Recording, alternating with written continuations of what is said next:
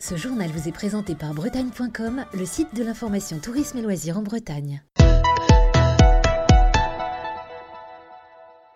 L'actu de la Bretagne, c'est dans le Télégramme.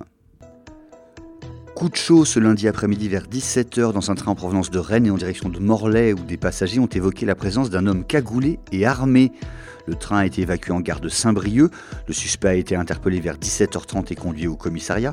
Pendant que les démineurs étaient appelés pour inspecter ses trois bagages, on ignorait à 18h les motivations de l'individu.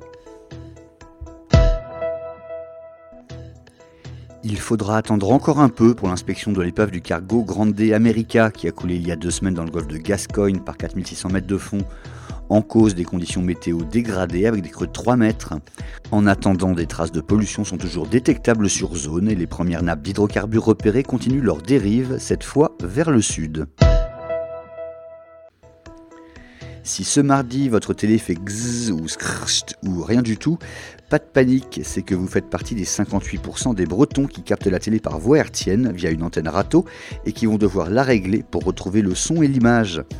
Rien de très compliqué, il suffit de prendre sa télécommande et d'appuyer sur recherche de chaîne et là 5 minutes après, miracle, tout remarchera comme avant et même mieux si bien entendu vous vous branchez sur TBO et TB Sud, canaux 31 et 33.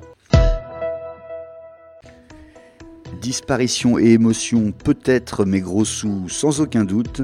Le désaccord reste entier entre le FC Nantes et le club gallois de Cardiff, deux mois après la mort dans un crash aérien du footballeur Emiliano Sala, transféré du premier au second. Nantes réclame à Cardiff le paiement des 17 millions d'euros du transfert, ce que Cardiff refuse, avançant le fait que le contrat signé n'était pas valide et devait être remplacé dans les heures qui suivaient. Enfin, alerte polémique atomique, la chanteuse Nolwenn Leroy n'a jamais été invitée à jouer aux Vieilles Charrues et elle en est fort marie. C'est en tout cas ce qu'elle a expliqué ce week-end sur RTL, avançant que de son point de vue, les organisateurs ont, je cite, un problème avec sa tronche.